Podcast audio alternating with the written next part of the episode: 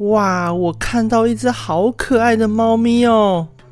嗯，我好像觉得哪里不太对劲耶。哦，我的心脏不行哦，好痛，好痛啊！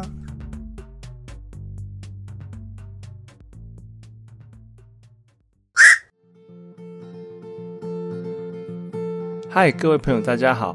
九月十九号是主动脉剥离宣导日 （Aortic Dissection Awareness Day）。什么是主动脉剥离？在定义上，主动脉分成三层：内膜、外膜，还有中膜。由于主动脉的压力比其他血管大，当血管壁出现影响结构的问题时，血液就会从内膜和中膜流入。一路将血管拨开，造成大量出血。主动脉剥离又分成 A 型和 B 型，A 型发生在上主动脉，B 型发生在下主动脉。两者虽然都有可能延伸到腹部，但 A 型比 B 型危险得多，因为 A 型会影响到脑部和心脏，比起 B 型可能影响到肾脏、肠道、脊髓。下肢来说，死亡率比较高。在历史上，发现主动脉剥离的最早时间出现在一七六零年，于英国国王乔治二世验尸的时候发现的。但主动脉剥离这个词是在一八零二年由法国医生 G.P. Manoir 使用的。一九五四年才开始有了针对主动脉剥离所做的手术行为。我们常听到高血压、动脉硬化、老化、创伤这些疾病，或是老化，或是外力受创等状态，都有可能造成主动脉剥离。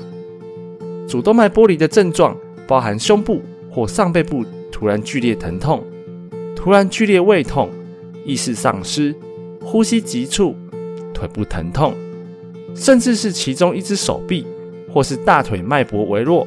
以及行走困难，这些和心脏病很像，导致很多人误判，造成更严重的伤亡。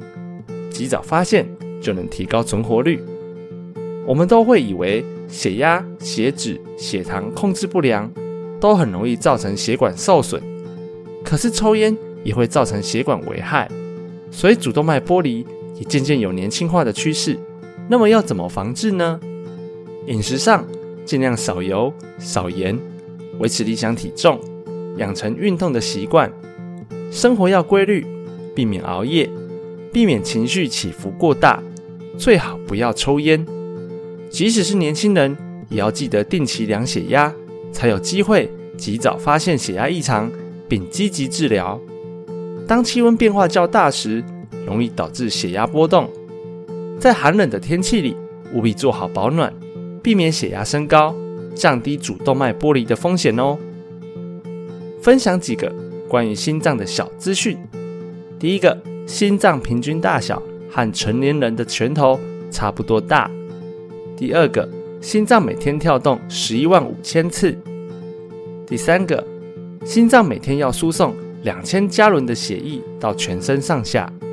第四个，心脏除震器于一九五八年发明。二零二一年，已经有报道指出，有单位研发出无需电池且可由人体吸收的除颤器。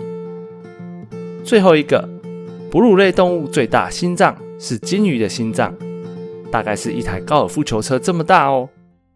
好啦，那么主动脉剥离宣导日，我们能做什么呢？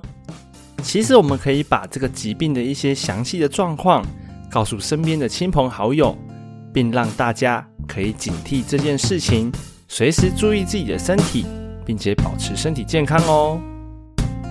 那么，以上就是这个节日的介绍，我们下个节日再见，拜。